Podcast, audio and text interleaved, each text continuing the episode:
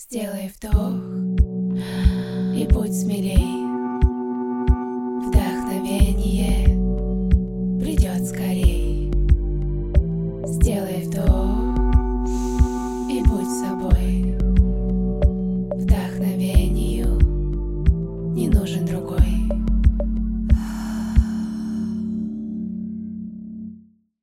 Всем привет! С вами Анна Нечаева, трансформационный психолог, коуч, семейный терапевт и мастер трансформационных игр. И это мой подкаст «Вдохновение». Сегодня у меня в гостях Ольга Салманова, тренер по нетворкингу и коммуникации. Она помогает людям расти через людей, через окружение, связи, деловые контакты. Это все к ней. Олечка, привет. Привет, привет. Спасибо большое, что пригласила и так классно меня представила. Я очень рада быть сегодня здесь у тебя в гостях. Я очень рада, что ты согласилась. Расскажи, пожалуйста, нашим слушателям о себе пару фраз. Помимо того, что я тренер по нетворкингу и коммуникациям, я еще, например, знаю в совершенстве французский и английский язык. Я даже была учителем французского в кадетском корпусе. Это что-то на киношном. Это какой-то кадр из сериала. Посетила более 30 стран мира, завела более 3000 контактов знакомых по всему миру и суммарно заработала более 2 миллионов на нетворкинге. В общем, я люблю людей, все, что связано с людьми. Очень сильно верю в людей, в тему коммуникации. Вот примерно так. В какой момент нетворкинг пришел в твою жизнь? Почему ты стала этим заниматься профессионально? Я даже не знаю, где начать, потому что на самом деле, когда я копнула в эту тему, я поняла, что нетворкинг был со мной с самого детства, можно так сказать. Именно навык общения, договариваться, переговоры, еще что-то, он был прям во дворе, прям с самого раннего детства. Но как бы так отчетливо, осязаемо заниматься этим профессионально я начала, наверное, когда я попала в IT-сферу, я начала работать в найме, посещать международные конференции по маркетингу. И тогда навык нетворкинга, именно деловой коммуникации проявился в полной мере. Я посетила в один год, я считала, что более 12 конференций, то есть каждый месяц была новая конференция, и там, конечно, приходилось уже применять профессионально свои навыки общения и находить контакты, партнеров, клиентов именно на деловых мероприятиях. Наверное, с этого момента я могу сказать, что я начала нетворкать профессионально. Скажи, а как ты считаешь, каждому ли человеку нужен нетворкинг? Насколько вообще это важно в нашей современной жизни? Сложный вопрос. Я раньше отвечала однозначно, что, конечно, да, он нужен всем в любом случае. Навык общения — это самое важное. Взаимодействие с людьми — это вообще топ. На этом строится вообще все в этом мире. Но сейчас я понимаю, что, наверное, есть люди, для которых именно сам навык нетворкинга и общения, деловых связей, он не является приоритетным. То есть они реализованы и счастливы, и чувствуют себя классно в этой жизни и без этого. Если вы все-таки развиваетесь профессионально в какой-либо нише, то да, мне кажется, что нетворкинг, он применим к очень большому количеству ниш, сфер, и это как основной мягкий навык. То есть чем бы вы ни занимались, первое, что нужно развивать себе помимо профессиональных твердых навыков, это, конечно, навык коммуникации. Я прям в это верю, я в этом убеждена, и вся моя жизнь, вся мое профессиональное развитие и карьера как раз-таки является этому доказательством.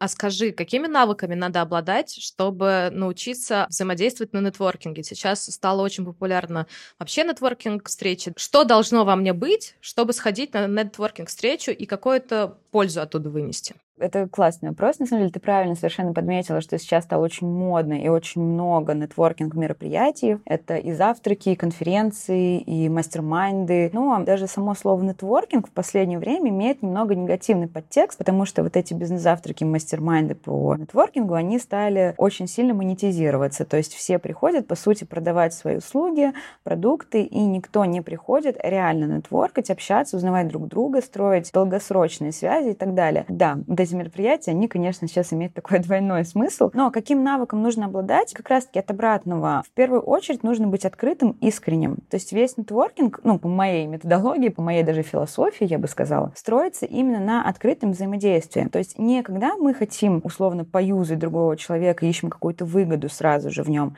а мы просто искренне хотим узнать человека, какой он, чем он занимается, что ему интересно, какие хобби, какие ценности, какие увлечения, где есть точки нашего соприкосновения, общения. И на этом уже строятся деловые связи. То есть на этом мы уже думаем, Дальше, окей, у меня есть вот такой проект, или у меня есть какие-то услуги, или я планирую сделать вот это, как мы можем быть друг другу полезны, как я могу поучаствовать в развитии человека и что он может привнести в мое развитие. То есть вот именно искреннее, открытое желание узнать людей и придумать, как мы можем посотрудничать, вот это самое главное.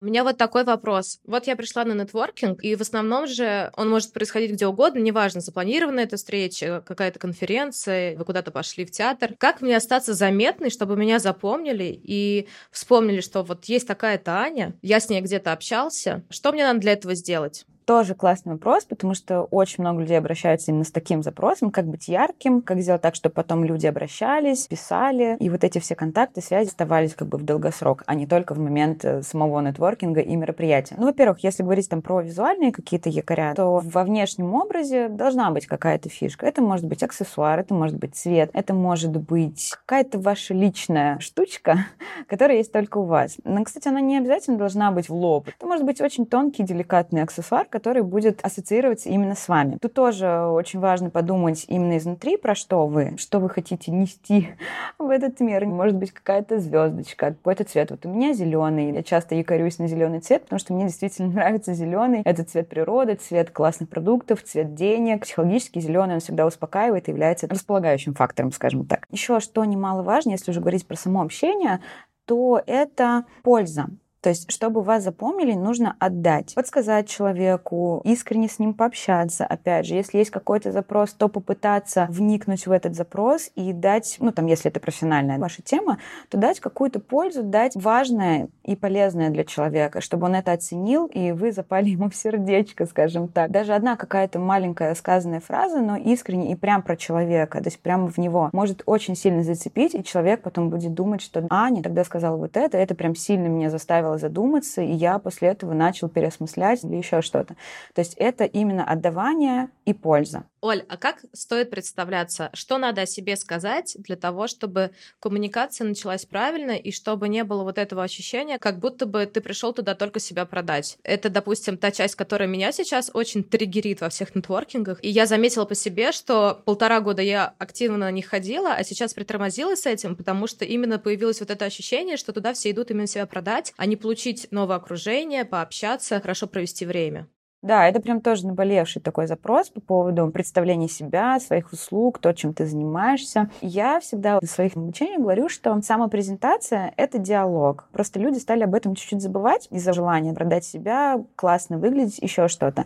И очень сильно в момент самопрезентации люди сфокусированы на себе. То есть как бы мне сейчас так поярче себя представить, какие факты лучше сказать, чтобы это прям зацепило, чтобы это было триггерно, чтобы это было, не знаю, дорого, чтобы это было убедительно и очень сильно в этот момент человек думает про себя. Так, меня спросили, чем я занимаюсь. Значит, мне сейчас нужно выдать сразу мои кейсы, уровень дохода, сколько лет я на рынке, какие у меня классные клиенты, что я работаю со всеми селебами и прочее, прочее. И вот это все. Но фокус человеческого внимания работает так, что первые 10 секунд слушает, а дальше начинает размышлять о том, что он услышал. И вот важно в этот момент именно вести диалог. Я как делаю? Я всегда начинаю с самой презентации с каких-то легких человеческих эмоциональных фактов о себе. Это не всегда профессиональная среда. То есть я говорю просто, сколько мне лет, где я живу, почему я там живу, потому что мне очень нравится, или почему я сейчас путешествую, еще что-то, еще что-то. Дальше я смотрю на реакцию человека. Какой из например, трех сказанных фактов его зацепил. Например, я говорю там про французский, про английский, что я сейчас живу в Дубае,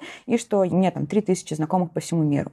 И человек мне в этот момент может сказать, а, да, ты сейчас в Дубае, ой, расскажи, а как там? То есть про французский, про английский и про 3000 знакомых неинтересно. Хорошо, без проблем, я начну рассказывать про Дубай, и дальше я уже выверну в профессиональную среду, что здесь много нетворкинга, вообще это сейчас столица деловых связей, и все это классно, и вот я тоже в этой теме развиваюсь и так далее. То есть нет такого, что я минуту рассказываю о себе самым лучшим образом. Я выдаю часть информации, смотрю на реакцию человека, дальше мы начинаем общаться на какую-то определенную тему, ну и дальше уже разговор течет, и вот этот эмоциональный человеческий контакт в этот момент уже сформирован. То есть можно сказать, что уже в этот момент вы с этим человеком останетесь в знакомстве, в таком приятном контакте надолго. Собеседнику важно чувствовать себя важным. То есть именно нетворкинг и коммуникация — это больше про собеседника, про человека, который с вами сейчас находится в диалоге, а не про себя. И когда смещается фокус на собеседника, то здесь, конечно, самое продуктивное получается общение, самый продуктивный нетворкинг. Поэтому такой совет, как вот презентовать себя и быть ярким, быть классным, это слушать, это тоже задавать вопросы,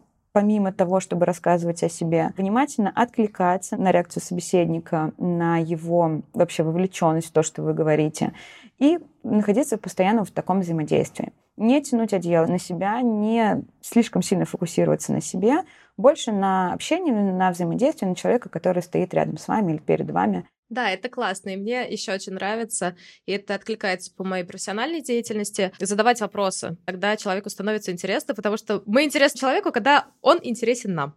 Я хотела тебя спросить, можешь привести нам несколько примеров самого классного последствия вот этого общения? К чему тебя это приводило, вот этот нетворкинг, какие-то такие вот прям э, запоминающиеся кейсы в твоей жизни?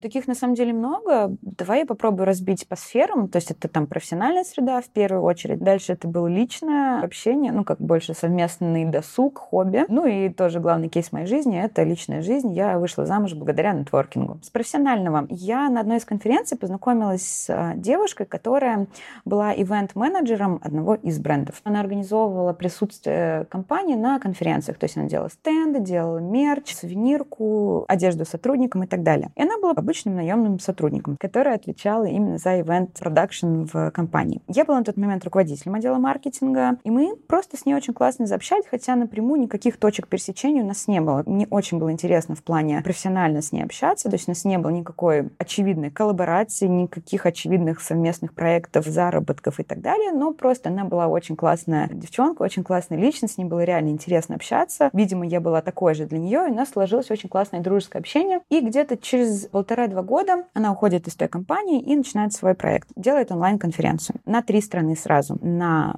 Россию, в Петербурге была студия, Канада и Португалия, Лиссабон. То есть трансляция была по всему миру. Я увидела этот проект, говорю, слушай, классно, у тебя такой рост, вообще умничка, молодец, обязательно буду смотреть твою конференцию, все круто. Он говорит, да, слушай, а мы сейчас как раз ищем ведущего этой конференции. Вот у нас есть парень, и нам нужна девушка. То есть мы вот хотим пару. Концепт такой, что в Питере студия, она забрендирована, 360 такая картинка, она транслируется на Канаду и на Лиссабон в live-режиме. Подключаются спикеры, ведущие с ними разговаривают и так далее. Примерное количество участников больше трех тысяч. Я такая, м-м, интересно, классно. Я говорю, ну я, конечно, не против такого э, опыта. Он говорит, да, я тоже знаю, что у тебя получится, потому что я тебя не раз видела на конференциях, знаю, как ты себя ведешь, как ты общаешься, и тебя многие уже тоже знают. Я была бы тебя рада видеть в роли ведущей. Такая, круто, супер. И все, я приехала в Питер, мы провели эту конференцию. Кстати, в Инстаграме аватарка на зеленом фоне, видно, что это хромакей. Это вот оттуда, с этой конференции, где с микрофоном и вот на этом зеленом фоне. В общем, это тот самый момент. И так я добавила себе галочку в портфолио, в свой послужной список ведущей международной конференции по маркетингу в трех странах. Но мне, конечно же, как и слушателям, я думаю, Интересно про замужество. Ты упомянула, что нетворкинг привел к тому, что ты вышла замуж. Да, я, собственно, с мужем познакомилась на конференции по маркетингу в Бангкоке. То есть я на тот момент как раз активно путешествовала в командировках бизнес-трипах от компании, в которой я работала. Он, собственно, тоже тогда работал нами в компании. И мы просто встретились на этой конференции, обменялись визитками, было супер деловое какое-то общение, бизнес там туда-сюда. Ну и как-то начали общаться. Я еще на несколько дней осталась в Таиланде. Мы встретились. Было очень так интересно общаться. Но, опять же, никаких подтекстов не было, потому что это супер деловая среда, и тут важна и репутация, и все. И мы просто обсуждали, как наши компании могут посотрудничать, чем можем быть друг другу полезны. Ну, как-то продолжилось это общение. Я вернулась в Москву, он остался в Бангкоке, он жил на тот момент в Бангкоке. И мы начали просто переписываться, общаться, и в том числе на профессиональные темы. Ну вот спустя несколько месяцев мы поняли, что это уже чуть больше, чем профессиональное общение, потому что мы очень часто созванивались, конечно же, под предлогом того, что мы сейчас будем обсуждать коллаборацию какую-то. Но в итоге мы разговаривали по 3-4 часа на все личные темы. Ну вот как-то так сложилось, и теперь вот мы уже сколько? Три года почти женаты. То есть я могу сказать, что именно деловой контакт превратился потом потом в очень личный. Так приятно звучит, у меня аж мурашки по телу, я когда тебя слушаю. Да, это было классно. В общем, творкинг дал мне все. Работу, дело жизни, которое мне сейчас нравится, мужа и все остальное. А всегда ли вот это общение было частью тебя? Ну, то есть можно сказать, что если бы ты не была сама по себе очень общительная и легко бы шла на контакт, ты бы могла этим заниматься так же успешно?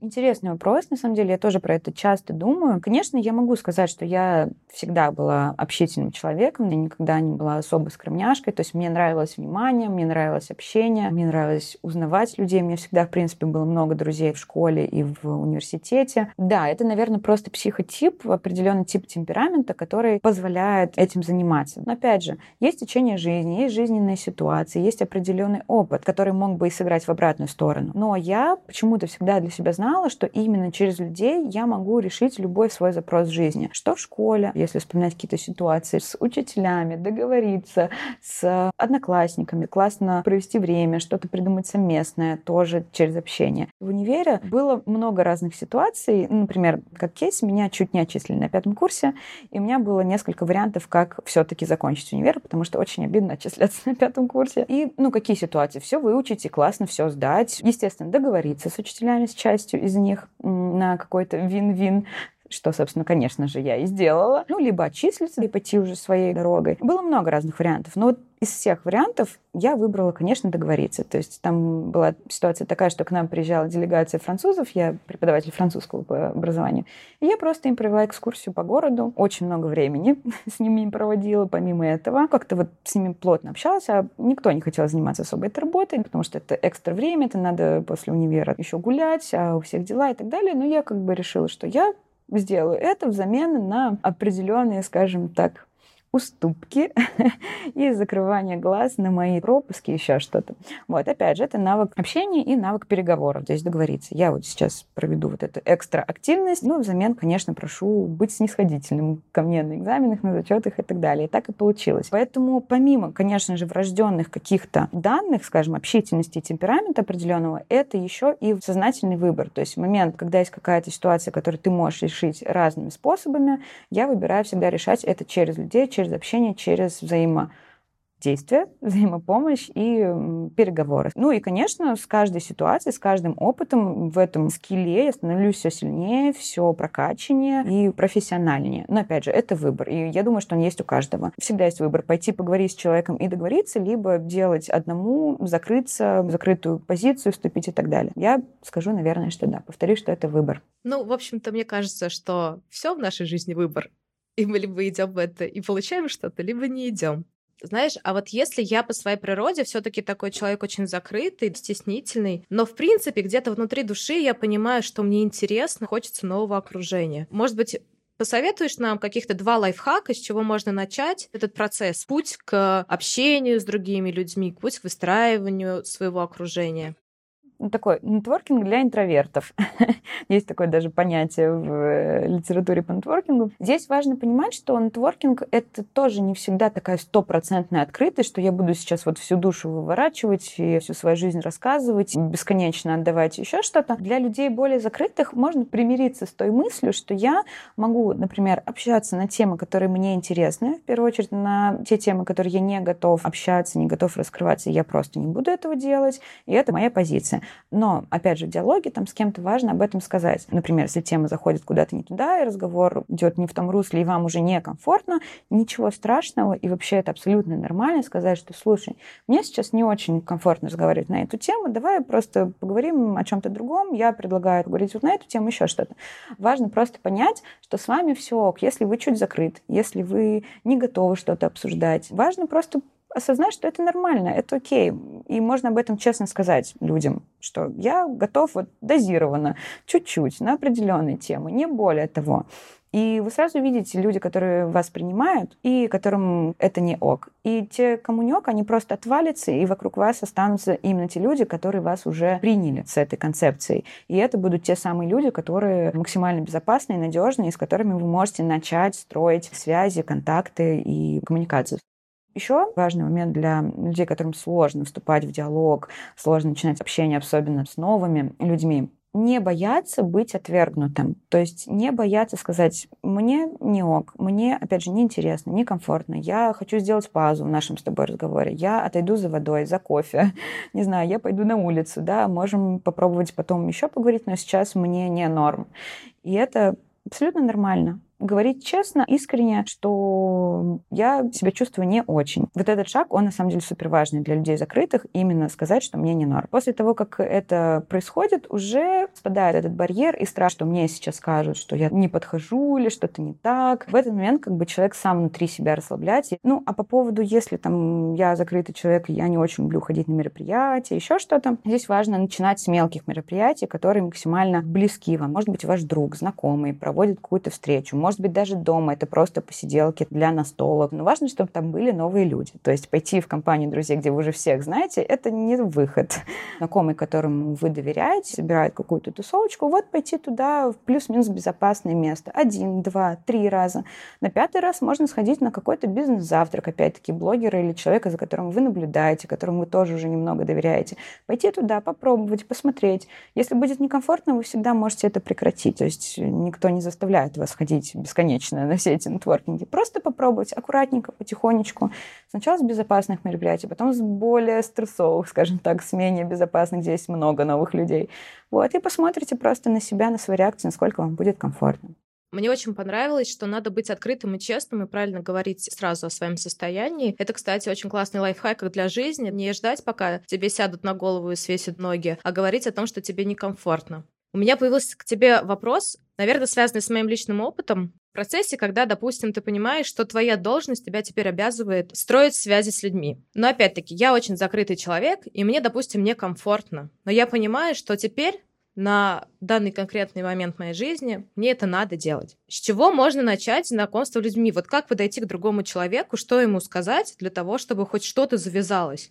Я никогда в жизни этого не делала, мне очень страшно, я понимаю, что мне надо это делать, но я стою и не могу придумать, что же мне такое сказать. Сказать «Привет, я Аня» и как-то дальше продолжить диалог, у меня такое ощущение, что у меня не получается. Может быть, есть универсальный вопросик, с которого всегда можно начать общение?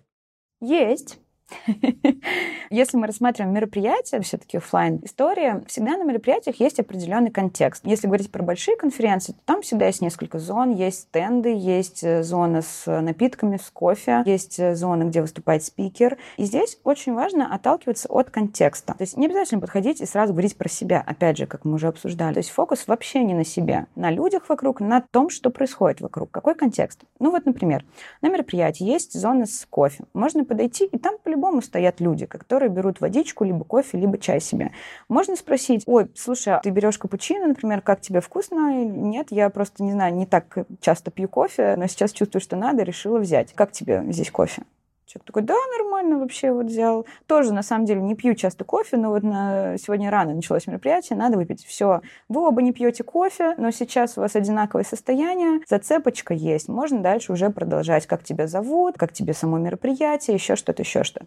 Вообще вопрос, как тебе мероприятие, он универсальный. В любом уголке офлайн ивента можно его задать. Подойти и сказать, слушай, вижу, что ты тоже активно участвуешь в мероприятии, например, как тебе сегодня? Или почему пришел, почему сделал такой выбор, почему тебе интересно это мероприятие. Это второй такой лайфхак. Можно, опять же, спросить из контекста про спикера. Если человек там активно слушает, либо просто слушает, спикера можно спросить, как тебе выступление, или какая-то конкретная зацепка из выступления. Вот эта мысль прям интересная мне показалась. А тебе как? Если вы обсуждаете уже, например, выступление спикера после его выступления, спросить, что больше всего зацепило. Знал ли ты этого спикера до этого? Еще что-то. То есть покрутиться вокруг спикера, например, мероприятия. То есть именно отталкиваться от каких-то общих тем, которые могут возникнуть в рамках рамках этого мероприятия. И когда уже вы обсудили какой-то общий контекст, дальше, конечно, переходим на личное, как зовут, сколько лет, чем занимаешься и так далее. То есть уже эмоциональный коннект, он получен. Дальше проще. Это легко сказать. Ну, подойди, спроси, как тебе спикер. Чего такого? Ничего страшного. Но страшно, я понимаю, что страшно.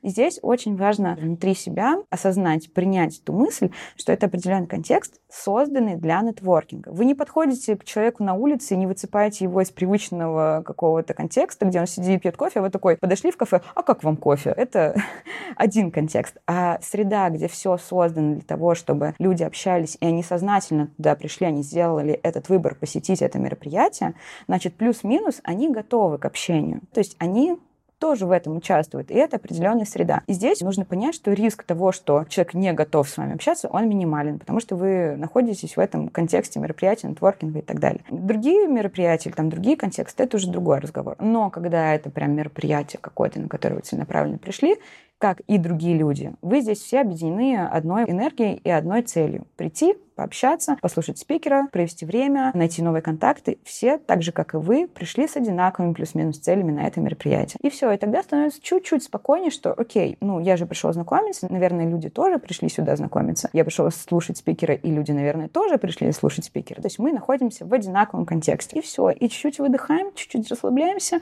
фух, здесь все пришли общаться, все хорошо, я просто попробую подойти, ничего страшного. И тогда становится чуть полегче я поняла, что просто, может быть, стоит найти тему, которая даже тебя сейчас волнует, и даже с этой темой просто подойти к человеку. И постараться общаться, но я хочу добавить сюда, что если это трудно дается, это тоже же про самооценку и про самоценность. И можно, допустим, пойти проработать это с психологом или коучем, а еще можно пойти на продукт по нетворкингу, по самопрезентации, которая есть, в частности, Оли, которая учит общаться как, что строить. И это тоже вот эта прокачка навыка, она дает некую легкость. Я абсолютно четко помню момент, когда Оля где-то рассказала о каких-то лайфхаках самопредставления, и меня прям так выдохнул, думаю, слушайте, так можно было, что правда?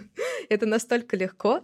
Я хочу тебе задать последний вопрос про нетворкинг и перейти на следующую тему. Я поняла, что мне кто-то понравился на нетворкинге, и мне хочется, допустим, какого-то личного общения. Ну, то есть мы сошлись по каким-то ценностям, пока общались. И я поняла, что я с этим человеком хочу дружить, или даже взаимодействовать как-то профессионально. Что мне надо сделать после того, как закончился нетворкинг, для того, чтобы раскрутить эту тему? Хочу тоже подметить, что ты тоже подметила, что нетворкинг, конечно, это две стороны. Это внутренняя работа с собой и внешняя. Я, по сути, занимаюсь больше внешней, но, конечно, это все связано. То есть я не могу просто дать методики, механики, инструменты и сказать человеку, иди, говори вот это. Конечно, это все через внутреннее, через э, понимание себя, свою самооценку, самоценность, как ты правильно сказала. То есть это работа с двумя сторонами. Не совсем правильно думать, что я вот сейчас получу от Оли структуру самопрезентации, пойду ее везде рассказывать. Нет, конечно, здесь здесь внутренне тоже нужно проработать. А по поводу того, как закончить правильный нетворкинг, чтобы остаться с человеком, который тебе понравился в долгосрочном контакте, здесь очень важно договориться на следующий этап.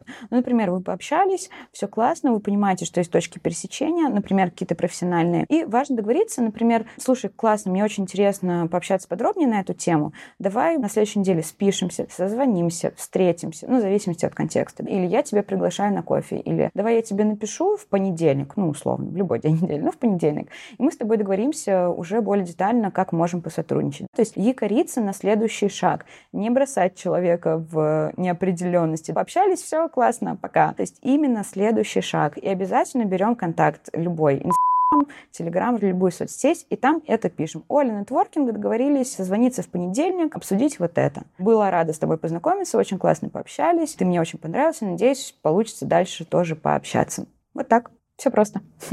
А если отследил, что стало интересно, ну вот уже после, там, я, допустим, еду, и я поняла, что мне этот человек интересен, я могу точно так же написать, что мы вот с тобой общались на таком-то мероприятии, мне понравилось с тобой общаться на эту тему, давай вместе выпьем кофе.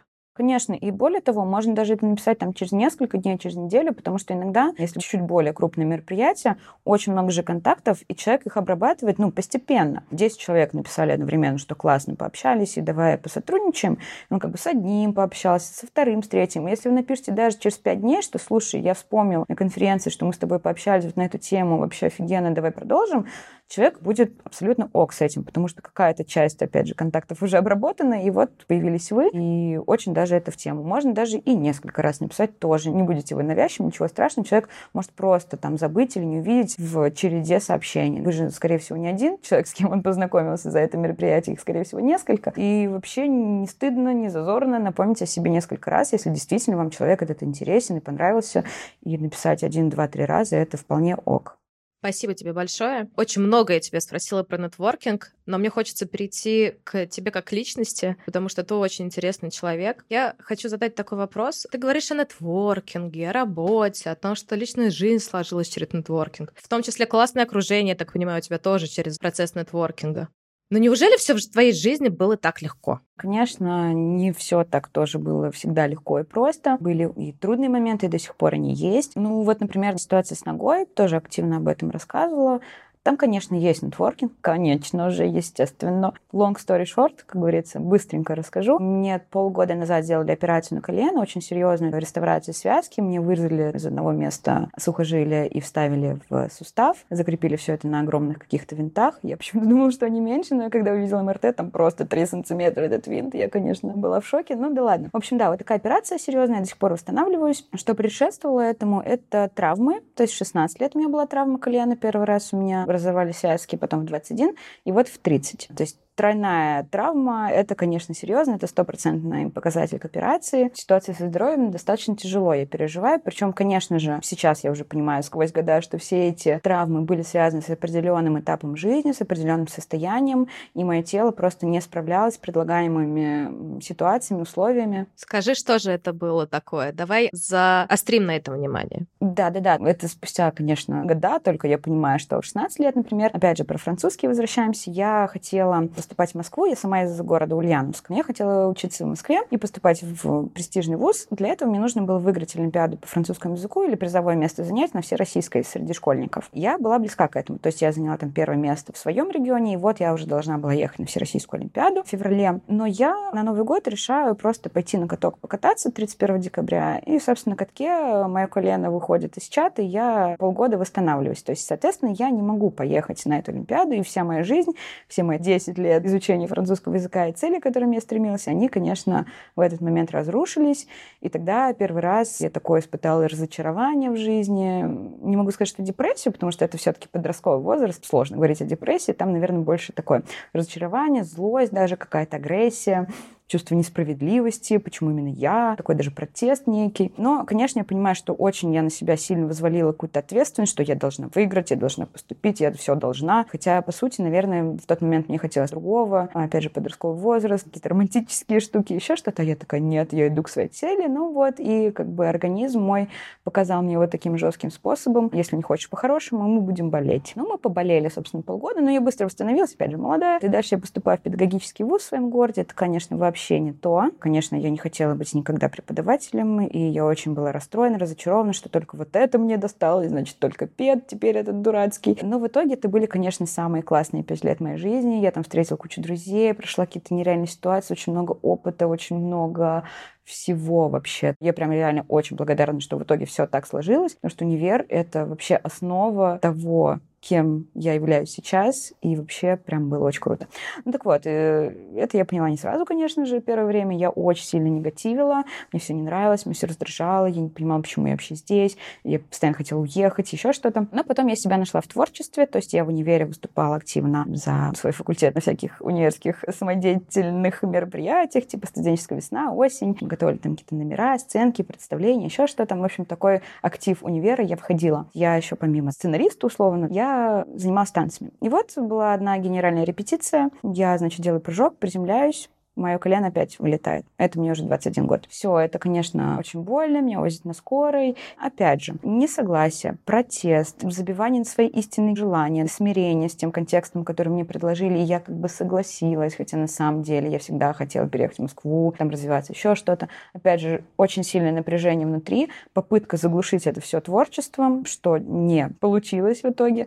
Опять организм мне мой дает понять, что вот эти твои танцы, выступления, это на самом деле не то, что ты хочешь, ты просто это на себя примеряешь. Хотя по факту ты должна делать другое. Не хочешь по-хорошему, поболеем, прекрасно, давай, почему нет второй раз? Но я опять этого не сознаю. И потом проходит 10 лет, очень долгий путь, разные сферы, все классно. Я такая, ну я все равно это как бы все не то. Мне надо развиваться дальше, мне надо прокачивать себя, мне нужно еще что-то. Я недостаточно, там и целый список, да, можно еще подставить под это слово. Недостаточно успешная, богатая, прокачанная, известная, популярная, недостаточно блогер, недостаточно проработанная, бла-бла-бла-бла. И я иду на тренинг метаморфозы чтобы уже окончательно прокачать себя. Я же недостаточно еще за все это время получила. Я иду на метаморфозы, и все, я скачу на сцене, что-то мне очень классно, уже это последний день тренинга, ну, как бы не очень классно, это я потом поняла уже. И все, я такая уже на энергии, на каком-то, опять же, напряжении внутреннем, тоже что-то скачу, приседаю, резко встаю, и мое колено опять-таки вылетает. Я настолько не слышишь себя, что я такая, ну, мне показалось. мне показалось, ничего не произошло, я продолжу тренинг. И я еще 4 часа сижу на этом тренинге, после чего мое колено распухает, и я такая, а, мне показалось, все-таки не показалось. Еду в травмпункт, ну, там уже, конечно, все жесть, все разворвано, все выдернуто, все кости сдвинулись. Ну, в общем, вот такая история. Метаморфоза — это тренинг специфический для определенных людей, которые приходят за волшебным пенделем. Наверное, только начинают свой путь в саморазвитии, в самопознании, в э, разборках в себе.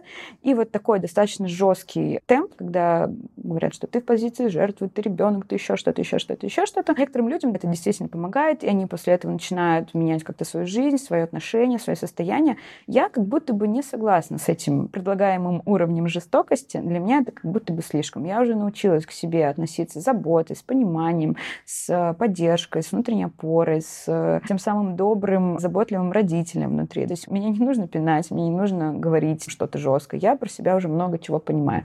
Но на тренинге я думаю, уплочено у меня еще был вид-тариф. Что это я сейчас? Это зеркало. Вот я хочу с лицом. Я там уже на второй день почувствовала себя некомфортно. И такая, блин, не моя тема, не моя движуха. Я ну, не очень согласна с тем, что происходит.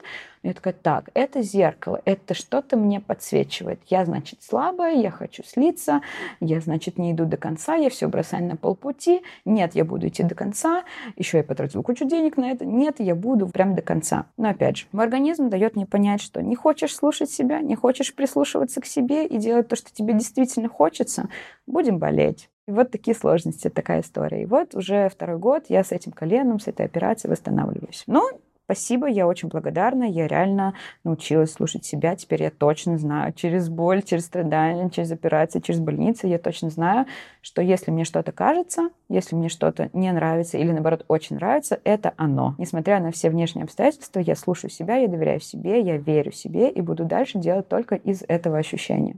Спасибо тебе большое, что так глубоко поделилась и рассказала об этом. И да, я хочу еще раз подсветить, что на самом деле наше тело знает намного лучше нас. И не надо считать, что я поем, потому что надо поесть или еще что-то. То есть даже в каких-то банальных вещах оно действительно знает лучше, и, и стоит к нему прислушиваться. И мы не просто так болеем, там всегда есть причина. Конечно, врачи могут с нами не согласиться, но все-таки медицина развивается, и, и даже они уже стали говорить, что да, конечно, психосоматика играет очень большую роль в болезнях. И надо себя слушать, идти вперед не на пролом, а через нежность к себе. Но, Оль, эти критические жизненные моменты, кто или что помогали тебе выбираться и возвращаться на прежний уровень энергии, потому что я тебя знаю уже около двух лет, и даже после таких травматичных ситуаций, когда ты пропадаешь из блога, когда тебе больно и тяжело, ты все равно человек очень высокой энергии. Что тебе помогает возвращаться на этот уровень энергии, продолжать жить, идти вперед, а не, знаешь, не сломаться окончательно, сесть, зарыться в себя и сказать, все, не нужен мне ни нетворкинг, ни все остальное, ни блог, вообще ничего мне не нужно. Это вот прям то, над чем я сейчас тоже осознаю, оцифровываю эту штуку, то есть что действительно мне помогает, чтобы в дальнейшем ее использовать, чтобы не каждый раз судорожно искать, что мне сейчас нужно сделать, какой мне сейчас ресурс взять, отдохнуть, путешествовать, либо еще что-то. Я тоже это сейчас хочу для себя прям четенько понять, что именно конкретно мне помогает, что я к этому моменту понимаю. Это процесс, я еще в нем нахожусь, то есть я не могу сказать, что я прям четко поняла, что для меня является ресурсным моментом, в который я могу прийти, восстановиться и пойти дальше. Не совсем это четко прям сформировано, но вот к этому моменту, да, что я понимаю. Конечно, это поддержка людей, которые рядом близкие, которые поддерживают вместе со мной, сопереживают, помогают мне физически в бытовых моментах. Приезжали друзья, я очень тоже им благодарна. Они, знаешь, не спрашивают, что делать. Они вот просто приезжают, хоп, помыли посуду, что-то сделали, что-то хоп-хоп-хоп. То есть они просто отдают, не спрашивают, видят, что мне плохо, и вот просто делают. Неважно, там, надо мне это сейчас или не надо. Вот они просто делают. Это, конечно, очень успокаивает, дает вот эту безопасность, ощущение позитива, что все будет хорошо, что я не одна, и кто-то всегда будет рядом. Но еще какая важная штука тоже, это благодаря, наверное, психотерапии, работе со специалистами, я себе даю время отгоревать, отгрустить, отпереживать, прорыдаться несколько дней, недель, месяцев, неважно. Сколько надо, вот столько я и буду в постели с пучком рыдать, тупить, смотреть какие-то глупые сериалы, YouTube-шоу, еще что-то, а потом опять рыдать, потом опять есть. Неважно, я себе вот этот период даю. Просто оказаться на дне. Раньше я всегда оттуда хотела бежать, то есть мне поскорее нужно было бы так, надо восстановиться, так, надо опять позитив, так, так, так, энергия, энергия. А в какой-то момент я поняла, что да не хочу я сейчас, я хочу вот рыдать, и ничего не делать. И я все, ну, мне очень плохо. Я как бы себе этот люфт даю. То есть я прям вот грущу на апатии, на депрессии какое-то количество времени. Всегда по-разному. Иногда двух дней достаточно, иногда две недели могу по-разному. И вот это прям большой шаг для меня был. Если это какой-то прям очень затяжной момент, два-три месяца ты в таком состоянии находишься, что ты тогда там делаешь? И как понять, что не пора там пойти записаться к психологу и начать над этим работать, а, допустим, дать себе еще неделю и еще полежать. Ну, то есть ты ставишь себе какой-то срок в этот момент, что я могу две недели лежать, горевать и так далее и тому подобное, но если через две недели мне не станет легче, то я все-таки начну что-то делать для себя еще, кроме того, чтобы давать себе горевать. Как ты считаешь, это важно вообще или нет? Хороший вопрос. Я, наверное, на самом деле прям конкретных сроков себе не ставлю, но мне просто не было как будто бы таких затяжных прям на три месяца, еще что-то.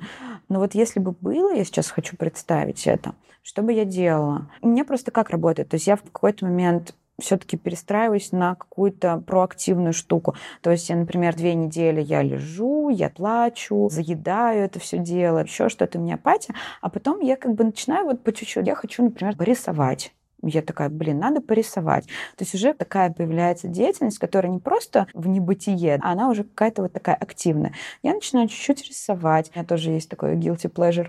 Я пересматриваю свои фотки, начинаю их чуть-чуть обрабатывать, там что-то выбирать, какие мне нравятся, создаю какой-то альбом у себя там в айфоне. Типа вот эти фотки, подложки для сторис или еще что-то. Ну, то есть какая-то вот такая мелкая начинается деятельность, но она как бы уже вытаскивает чуть-чуть. Она начинает меня тянуть вверх. Ну вот по поводу поводу срока, я не знаю, я не ставлю сроки, но мне кажется, что это важно ставить на самом деле. Я делаю, но я, может быть, задумаюсь и после этого поставлю. Вот, например, там две недели или там месяц, наверное, это критичный какой-то срок. Если после месяца я продолжаю лежать в кровати и не хочу вставать и просыпаться, то, наверное, да, это какой-то звоночек, и стоит более интенсивно созваниваться с психологом, либо еще что-то. Да, это вот ты мне сейчас подсветила, это хороший момент. Я хочу подсветить нашим слушателям. По сути, Оля что делает в моменты, когда ей плохо и стало чуть полегче? Она наполняет себя какими-то приятностями. В психологии есть понятие круг удовольствий. Это такое задание, когда тебе дается написать минимум 50 вещей, которые тебе приносят удовольствие. От самых маленьких до самых больших. И твоя задача по-хорошему в хорошем психологическом состоянии, в состоянии психологического здоровья, выполнять 2-3 вещи для себя каждый день. И тогда у тебя все будет окей. Ну, то есть мы сначала себя наполняем, заботимся о себе, а потом все остальное. Поэтому вот то, что ты говоришь, пойти порисовать, пообрабатывать фотографии, это состояние удовольствия, когда ты потихоньку этими вещами начинаешь восполнять свое состояние ресурсное. Это очень классно на самом деле. Я хочу тебе задать такой вопрос очень личный. Можешь рассказать нам немного о своих отношениях с твоим мужем? Ты говоришь, что вы уже три года вместе и что вас ввел в нетворкинг. Я лично не знакома, но когда он хоть немножко мелькает в твоих сторис, хоть чуть-чуть, ощущение, что там много нежности и взаимопонимания. На чем основаны ваши отношения? Что помогает вам идти по жизни вместе? Может быть, как вы решаете какие-то критические моменты, которые, ну, по-любому возникают у пар? Поделись с нами, пожалуйста. Да, он действительно мелькает не часто, но это опять же, его выбор, я не буду наставить. Мне хотелось бы, например, показывать больше там в блоге какую-то историю про личные отношения, про семью. Может, кому-то это будет полезным, еще что-то, но, например, там муж не против, но не особо за. То есть я не буду наставить, не буду форсить. Если некомфортно, то у меня есть куча других тем, которые я могу показать в блоге. Пожалуй, вот, наверное, на таком понимании личных границ и понимании человека, что ему ок, что не ок, и не форсирование этого, не навязывание своей истории, своего какого-то видения, на этом очень много держится. Ну, такое, знаешь, принятие. Если ему не ок или мне что-то не ок, это нормально. Ничего страшного. Не хочешь? Давай не будем. Да, возникают иногда споры. Все-таки, если кому-то одному что-то нужно, либо наоборот что-то не нравится и не нужно, а для другого это важно, то здесь, конечно, важно просто разговаривать, но это и так понятно. То есть именно проговаривать все открыто. Опять же, честно, не утаивать, не пытаться юлить и не обидеть или еще что-то. Просто вот как есть. Слушай, у меня вот так работает. Ну вот ничего не могу сделать, слушай, ну вот так. И дальше пытаться найти какой-то компромисс, какое-то общее решение. И еще что более важно, вы, например, договорились о чем-то, конечно, через, возможно, крики, повышенные тона, еще что-то, но вот вы пришли к этой договоренности, и что прям важно, ее в дальнейшем соблюдать. Никаких там, не знаю, но. Именно первое время, как только вы договорились о чем-то, прям соблюдать эту договоренность, что все. У нас, например, там тоже была такая тема, так как мы работаем много, и иногда зарабатываемся, и совместного времени стало немного. И мы прям решили, что вот среда и суббота это мы вдвоем проводим время. Да, иногда бывают форс-мажоры, срочные созвоны, прям какой-то пипец по работе, который требует внимания, но глобально первое время мы соблюдали это правило, что в среду мы проводим день вместе, и в субботу мы проводим день вместе. Это прям железно, сто процентов, неважно у кого что, дела могут подождать, ничего не случится, если в среду ты не будешь активно работать, а будешь где-то чилить, ничего страшного не произойдет. И так и получилось. Потом, конечно, когда эта договоренность, она уже начала работать, и потом уже какие-то появляются, опять же, срочные созвоны, еще что-то, мы можем сказать, так, давай в среду, у меня два часа, с двух до четырех мне нужно будет уделить время работы, а потом вечером все свободен или свободно, и проводим время вместе. Потом уже какие-то послабления. Но первое время договоренность соблюдается прям супер четко. И еще тоже такой момент, тоже недавно к ним пришла, такой третий лайфхак, что даже когда вы ссоритесь, даже когда кажется, что ну все, ну капец, просто там, не знаю, злость поднимается, агрессия, у нас, по крайней мере, есть вот это ощущение, что мы с этим справимся. То есть, несмотря на самый лютый конфликт, мы все равно вместе, мы все равно семья, мы все равно через это проходим. То есть это просто этап, который нужно пройти. То есть это просто вот, ну, конфликт мы из него выйдем по-любому. Но это, конечно, очень трудно держать в голове в момент, когда вы уже ссоритесь и происходит вот это все бурление. Но все равно важно где-то глубоко там на подкорочке это держать, что это просто конфликт и мы из него выходим в любом случае. Мы вместе, и это как бы все, мы вот связочка. А, есть очень классная фраза «То, чего нет в твоем расписании, нет в твоей жизни». И вот твой пример о среде и субботе — это как раз про то, когда ты ставишь то, что для тебя важно, с начала в свое расписание, и потом оно выращивается в тебя и не дает тебе никуда двигаться. Второй момент, что один раз принятое решение, у кого-то я слышала в каком-то рилс, что мы с женой договорились, что что бы ни произошло, мы никогда не поднимаем тему развода даже в шутку. Ну, то есть мы либо вместе, либо мы все время говорим о разводе. И не говорить о разводе, если ты реально не думаешь об этом. Ну, то есть не манипулировать этим правилом, и тогда вы как бы идете вместе к одному итогу, что мы построили семью, мы хотим быть вместе, и значит, мы через все пройдем, у тебя последнее время очень много разъездов. Можешь нам сказать, в какой стране тебе больше всего нравится, где тебе комфортно жить? Я вижу, что ваше состояние меняется в зависимости от вашей дислокации. Вы как будто бы немножко другие. Вот так интересно, где тебе было за последнее время комфортнее всего? Ты уже сказала, что в Дубае на данный конкретный момент, но где тебе прям было хорошо? Я, конечно, люблю очень Москву. Москва мой любимый город, а у меня очень большой опыт путешествий. Больше 30 стран я посетила, и иногда это были не только прям туристические темы, я прям жила по месяцу, еще что-то. Но вот нигде для себя я не нашла места комфортнее, круче, удобнее, безопаснее до недавнего времени, как Москва. Москва, я считаю, топ-1 город для жизни в мире. За последнее время мы пожили чуть-чуть в Азии, 4 месяца. В Таиланде были, в Малайзии, в Сингапуре. Ну, большую часть жили в Таиланде. На Пангане и на Пхукете, и в Бангкоке. Вот у нас были, было три таких локации. И вот там определенно есть вайб, ты права. То есть, когда ты там находишься, ты меняешься. То есть, контекст тебя все равно подстраивает. И мне это, на самом деле, не очень понравилось, потому что я в Таиланде себя чувствовала такой отлетевший. То есть, ты уже чилишь на этом острове, у тебя уже здесь море, у тебя там кокосы, фрукты, жара, тебе уже вот эта вот движуха, работа, там что-то строить, продукты, проекты, да тебе уже как бы и не особо надо. Ты уже поймал какой-то дзен, еще что-то. Там еще я ударилась чуть в буддизм, ну как просто ходила на медитации в храм там с монахами. И уже как будто бы мирской вот этот московский дубайский ритм уже так далеко от тебя, и тебе уже настолько он как бы неинтересен и не нужен. Я все-таки в какой-то момент собралась и думаю, ну блин, это же не я. Мне вот ближе Москва, Дубай, жить в центре событий, в городе возможностей, еще что-то. Я больше городской житель, нежели отлетевший житель Таиланда или Бали. Наверное, на несколько месяцев максимум приехать, отдохнуть заземлиться, расслабиться, снять вот это все напряжение. Но вот чтобы жить, я не готова в таком ритме жить, наверное. Поэтому сейчас оптимальный это Дубай. Я вот так для себя поняла, и муж тоже в целом согласен с этим, что здесь центр событий, здесь безопасно, здесь все просто, понятно. И, в принципе, все сделано для жизни, в том числе для экспатов, для иностранцев, которые сюда приезжают жить. Да, вопрос цены. Да, Дубай дорогой город, но я могу сказать, что не прям дороже Москвы ну, не прям там в два-три раза, ну, на процентов 30-40. Я сейчас считаю, что Дубай, наверное, как второй дом, как вторая база, это стопроцентный вариант. Наверное, будем здесь строить вторую базу после Москвы. Я хочу тебе задать последний вопрос. Что тебя вдохновляет? А, вдохновение же, да. Что меня вдохновляет? Если брать материальный мир, то меня вдохновляет мода. То есть я прям чувствую, что мне это классно. Я слежу за показами, за всякими трендами, за блогерами, э, собираю там себе корзины всякие.